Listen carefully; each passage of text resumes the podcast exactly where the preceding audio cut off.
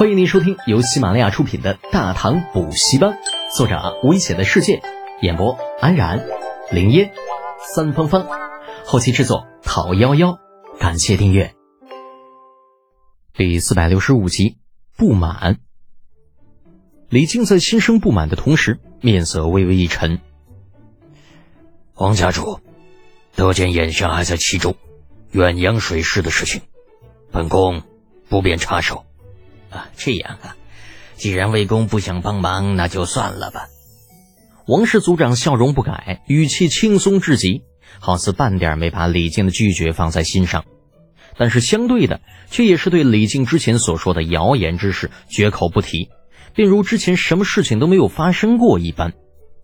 甚至不仅仅是王氏一族。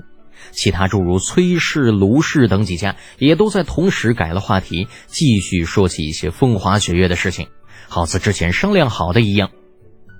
李靖又不是傻子，自然能够看出这些人想干什么，心中不禁升起一股怒意。这他妈就是摆明了车马威胁老子呗！如果老子不答应你们，你们就落井下石呗！而且你听听这帮混蛋聊的都是些什么玩意儿？楚国废无忌。秦国的赵高，西汉的江冲，北朝的鲍淼之，啊，个个都是奸佞之徒，不是陷害太子，就是残破忠良，影射的味道不要太明显呐，丝毫不加掩饰啊！这他妈的，老子这儿子是顽劣了一些，可也不是你们能够诬陷的。不过老李靖这脾气的确是好，被人指着鼻子说你儿子就是个奸佞，竟然没有当场掀桌子。那最后甚至还勉强应付着把饭给吃完了，只是在将众人送走之后，李靖连家都没有回，直接去了太极宫。既然与那些个世家的老家伙谈不拢，那就从根源上解决问题。只要李二不在乎那些流言蜚语，他李家也就不用在乎。来到太极宫的李靖很快得到接见，在宽敞的御书房里，伟大的帝国主义头子李二陛下。先是亲切友好的对魏国公表示了欢迎，接着一脸正色：“药师啊，朕听说你中午在家中宴客，怎么这还未到傍晚便结束了？”回陛下，臣李靖顿了顿，最后还是决定实话实说：“陛下，臣是为了犬子的事情而来。”李儿微微一笑。可解。药师可是觉得朕会被坊间那些谣传所迷惑，做出亲者痛仇者快的事情？臣不敢，但千夫所指，无疾而终。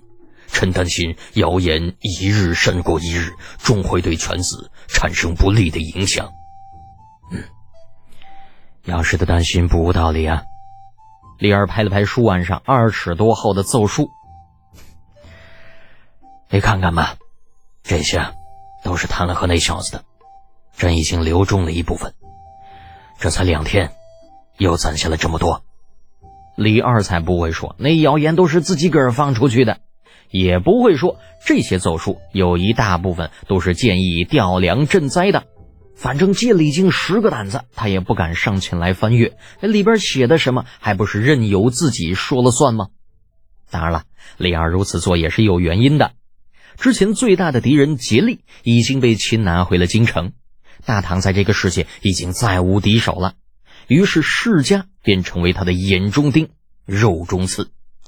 尤其是之前去世家求亲，结果被人接二连三拒绝之后，李二的心里就一直想把世家除之而后快。皇帝怎么了？明君又怎么了？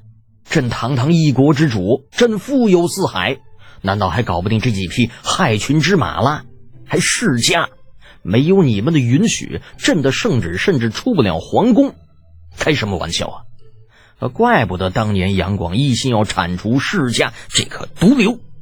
如今看来，杨广同志是对的，世家必须铲除。便是无法铲除，也要将他们的影响力给降到最低。正是出于这样的原因，李儿并不打算将一切都告知李靖。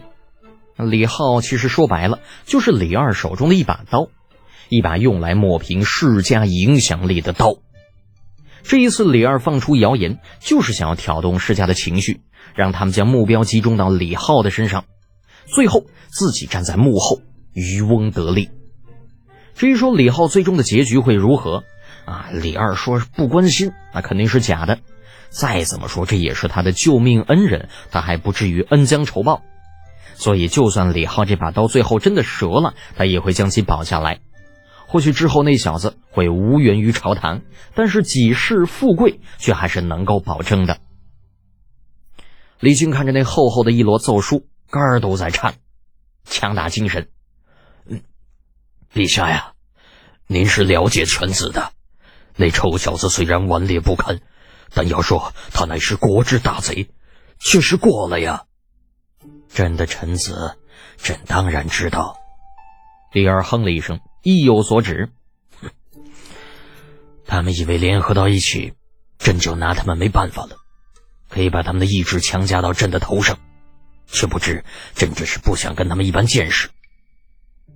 说到这时，李二话锋一转：“要是啊，这件事情你可以放心，朕不会让朕的英雄流血又流泪。最终无论如何。”朕都会给你一个满意的交代，多谢陛下。有了李二的保证，李靖这心终于算是放下了一些，同时也对皇帝陛下口中的他们带上了些恨意。一群见利忘义的小人，想拿老子的儿子来威胁老子。既然这样，那你们就别怪老子心狠。想着，李靖又继续说道：“陛下，臣还有一事想要禀报。”什么事啊？关于远洋水师，王家、卢家等几家今天与臣聊天的时候，说他们打算让犬子出面派遣远洋水师为他们的商队保驾护航。李儿闻言眉头一皱：“啊，要是答应他们了？”李靖义正言辞：“没有，臣不是不明事理之人。犬子虽然负责远洋水师，但他也只是替陛下代管。”如何能干那等公器私用之事？不错，这件事情你做的很对。世家，他们的手未免伸得太长了一些。